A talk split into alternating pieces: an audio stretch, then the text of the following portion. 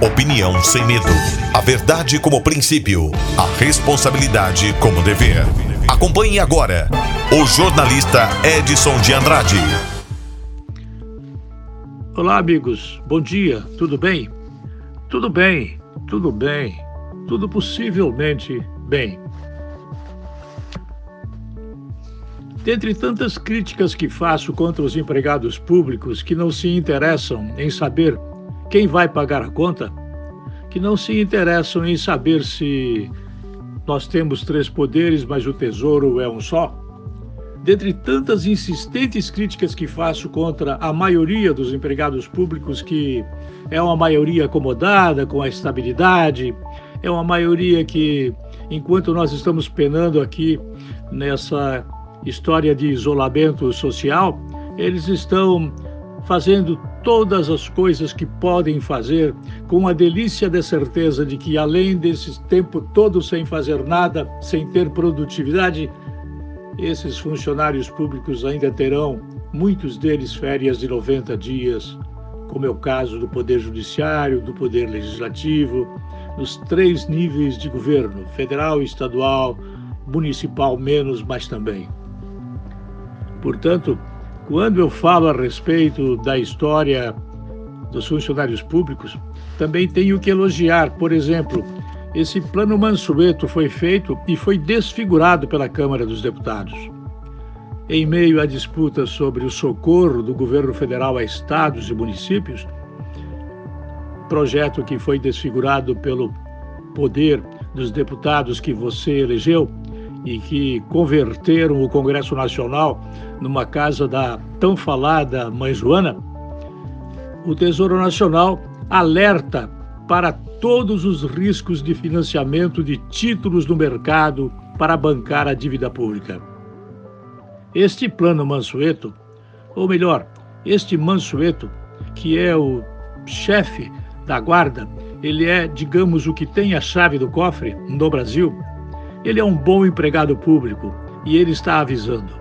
O Tesouro lembra que a dívida pública brasileira é muito alta e pode fechar em 90,8% do produto interno bruto. Produto interno bruto, para você que eventualmente não sabe o que é, é a soma de todas as riquezas.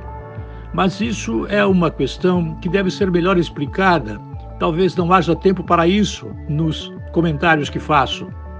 Nós temos um produto interno bruto falso, porque todos os brasileiros, todos os brasileiros, com pouquíssimas exceções, eles faturam 100, mas eles dizem que arrecadaram apenas 10.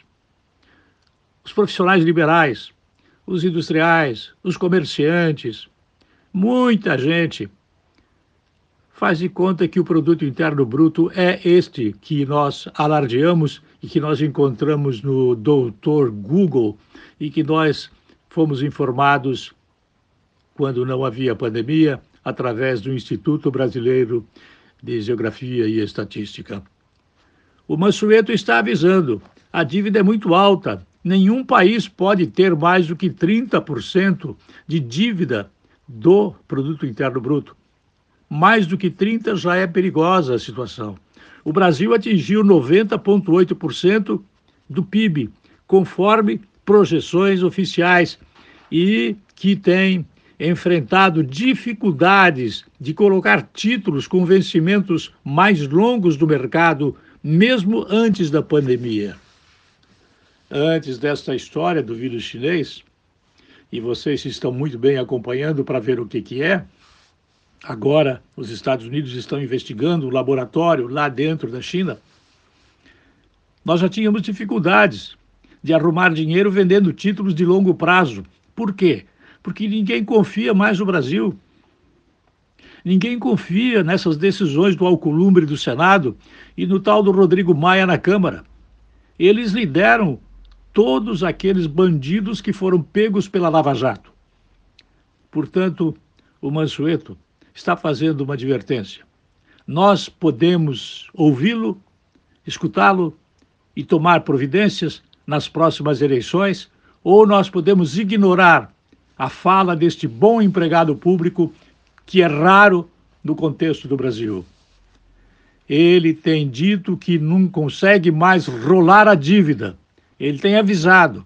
Ele tem assistencialmente dito que não tenho mais condições de rolar a dívida porque as pessoas não querem mais comprar títulos do Brasil, mesmo que sejam de longo prazo. Pronto, eu falei. Se você quiser errar ao votar nas próximas eleições, erre e depois pague as consequências que farão todos os brasileiros sofrer mais do que com a pandemia do vírus chinês. Eu volto logo mais. A linha editorial da Jovem Pan News Difusora, através da opinião do jornalista Edson de Andrade.